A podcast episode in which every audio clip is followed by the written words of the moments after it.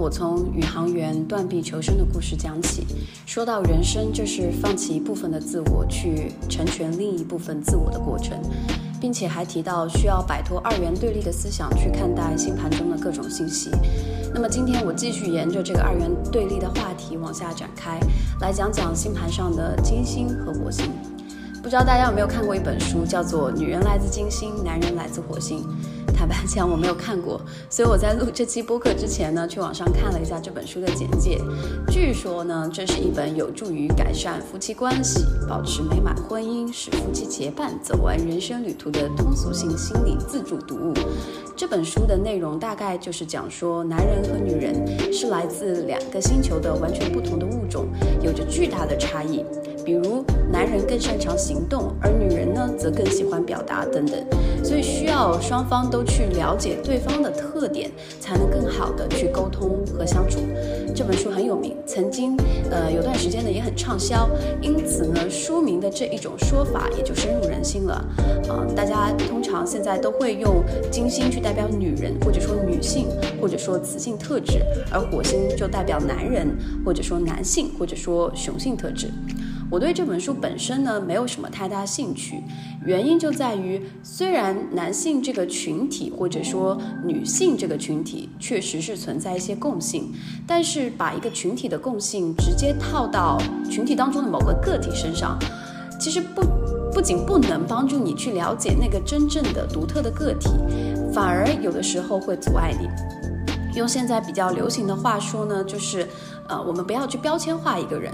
不过，虽然反对标签化是一个主流的口号，但实际呢，呃，给人打标签却也是非常常见的做法。这也是可以理解的，毕竟人类的认知和表达能力都是有局限的。真要去完完全全了解一个人或者事情，是需要耗费大量的时间和精力的。而大脑呢，又是一个极其懂得如何节能、如何偷懒的器官。所以打标签这个事情，虽然是不利于认知的准确度，但确实能提高认知的效率。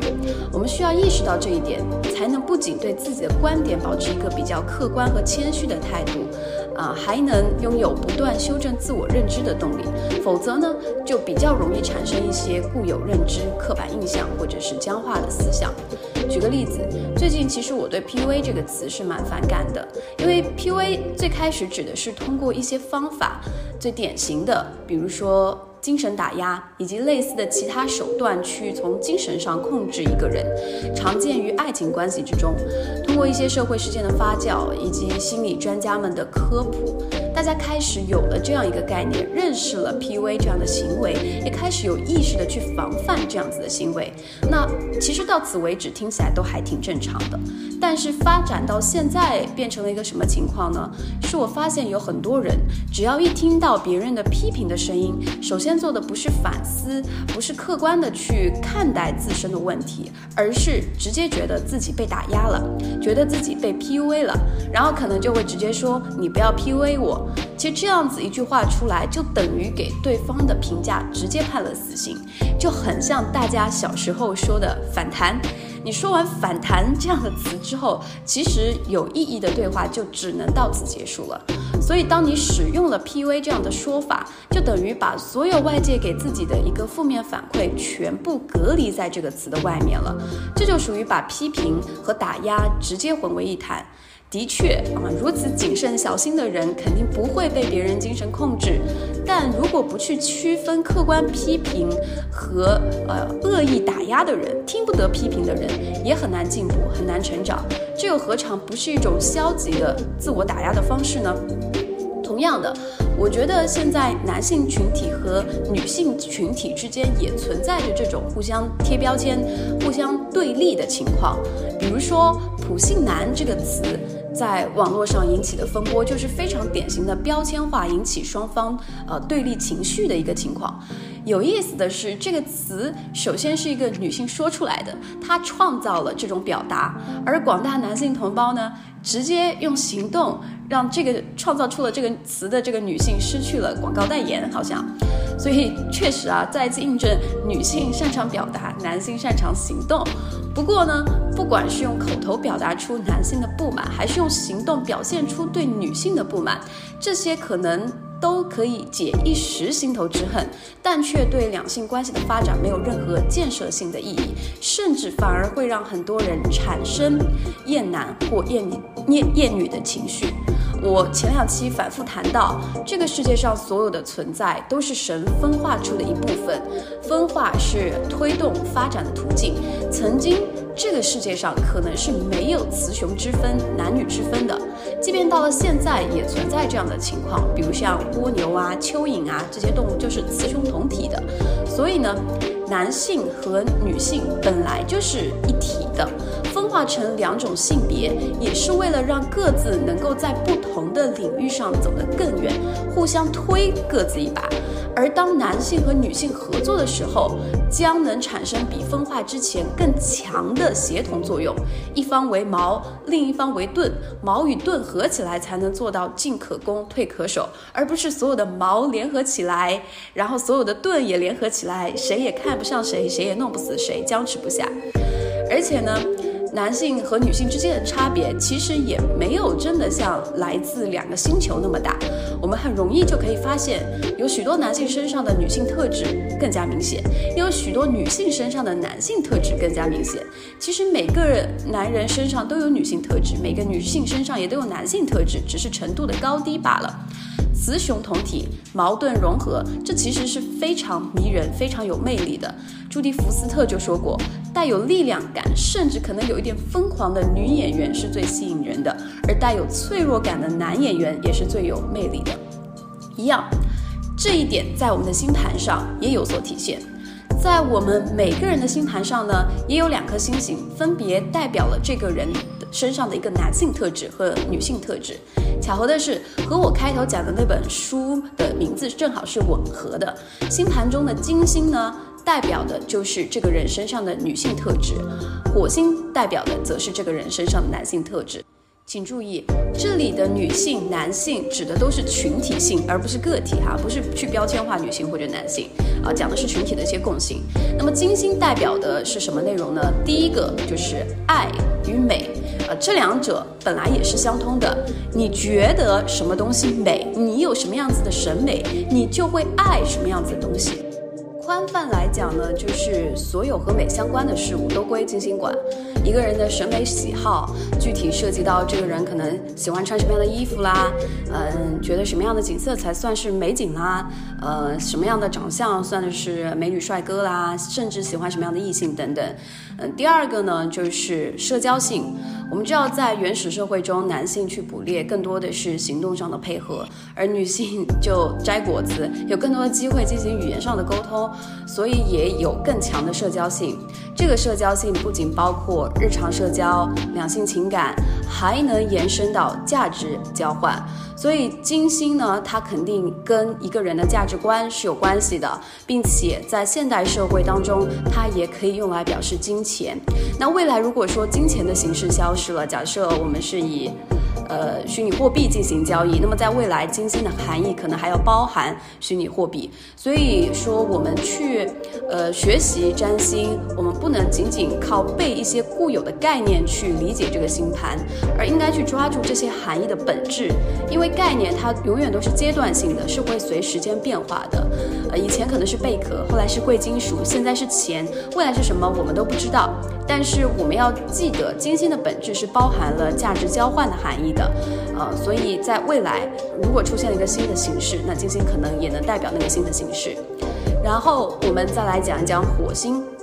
火星代表的是一个人的欲望，一个人要去征服的东西。那如果你细细推敲，欲望和美、征服和爱，在某种程度上也是共通的。我跟我朋友提起这个观点的时候呢，他说了一句歌词，他说 “Beauty is desire in disguise”，美就是伪装起来的欲望。所以说再次印证，金星和火星，男性和女性本来就是一体两面，本质上是共通的。我们不要带有太强的分别心去看待，也不要互相对立起来。那么欲望和征服可以衍生出很多含义，比如说一个人的。呃，野心啊是大是小，对什么样的事情领域比较有野心，脾气是什么样子的啊？喜欢用什么样子的方式去发泄自己的脾气，或者是压抑自己的脾气？这个人的行动力是强还是弱啊？或是做什么样的事情比较有动力？这些等等都是火星所掌管的内容。那么，不管是男生还是女生的星盘上，金星和火星都是存在的。呃，所以也就是我刚刚说的。不管你是男性还是女性，你的身上一定是有两种气质的。你男性气质也有，女性气质也有，只不过程度呃有高低之分而已。假设一个女性的星盘啊，她的嗯金星落入白羊，火星也落入白羊。那我们知道白羊它是特别有阳性能量的星座，非常直率、果断、敢冲、敢做。那么，所以对于偏阴性的金星来说呢，落入这个星座是不舒服的，是不适合发挥爱与美的，呃，一个一个星座位置。因此，在这个人身上，这个爱与美这部分的能量或者说特征就会被弱化。这个人可能不太喜欢花里胡哨的呃打扮啦，呃，与人打交道呢也比较喜欢直来直往，不喜欢拐弯抹角，呃，可能会有一些运动相关的爱好啦等等。相反，对于火星来讲，白羊这样子的星座能量是特别舒服的啊，因此呢，这个人身上关于火星的这种欲望和征服这部分的特征会被强化。比如说他做事可能敢为人先，胜负欲比较强啊，甚至可能脾。气会比较火爆，因此虽然这个人她是个女性。生理特征是个女性，可是他的性格当中肯定会表现出相当的男子气概。呃，当然了，我举的这个例子也比较极端，呃，可能也有很多人他的金星和火星落入的星座，它是没有这么明显的性别倾向性的。比如说像双子座啊、水瓶座啊这种，呃，性别倾向性不强的，那这个人呢就会在金星和火星各自代表的领域上分别表现出所落入星座的特点。比如说一个金双子，他可能就会喜欢新奇。的东西啊啊，喜欢收集各种信息啊，或者说比较八卦等等。再比如说火水瓶，那这个人做事就很讲究创新啊，很特立独行，但是可能就不擅长团队合作等等，这些都是比较中性的特征啊。不过需要大家注意的是，我在上一期讲过，星盘里每一个星星都会对这个人产生影响，千万千万不要用单个星星的落座就把人框死，这样做和贴标签。也没有两样，可能你会发现，明明哎一个人他是有拖延症的，但是星盘显示他的火星落在白羊座，那你再看看这个人的其他配置，你可能就会有启发。有可能这个人他的太阳落在了一个比较柔和被动的巨蟹座，而他的上升则落在了犹豫纠结的天秤座，那么再躁动不安的火星也要等一等。呃，另外值得一提的是，女性的星盘中，火星代表了其生命中比较重要重要的男性力量，而男性星盘中的金星代表了这个人生命中比较重要的女性力量。怎么去理解呢？第一个角度，星盘揭示的是一个人的人生整体。如果你是作为生理是作为女性出生。星盘上的男性力量，除了代表他本人的这个欲望以及他要征服的东西之外，也代表了他生命中将会出现的一些重要的男性，可能是你的男朋友，对吧？那么同理，呃，一个男人的星盘当中，啊，生理男性的星盘当中，他的金星，啊，也代表了这个人生命中会出现的这个重要的女性的形象是什么样子的。嗯，第二个角度就是我们说，除了一个人的星盘配置之外。我们也不可以忽略这个后天教育和文化的作用，否则那就是宿命论嘛，对吧？所以如果说一个社会提倡的是，呃，男人就该有男人的样子，女人就该有女人的样子，那在这样的社会中长大的很多人，他可能会压抑自己的本性天性。那如果说假设我的生理性别是女性，由于社会环境的压力，导致我不能够顺畅自然的去发挥我自己火星的能量。那么我一定会找到一个男性去帮我发挥，去完善我这一部分的缺憾。所以女盘中的火星和男盘中的金星都可以代表此人生命中非常非常重要的一个异性，不不一定是一个啊，可能是很多个啊异性以及异性的力量。好，那么关于金星和火星的介绍，今天就先到这里。希望在两性关系上以及呃个人的认知上面，能带给大家新的启发吧。我们下期节目再会，拜拜。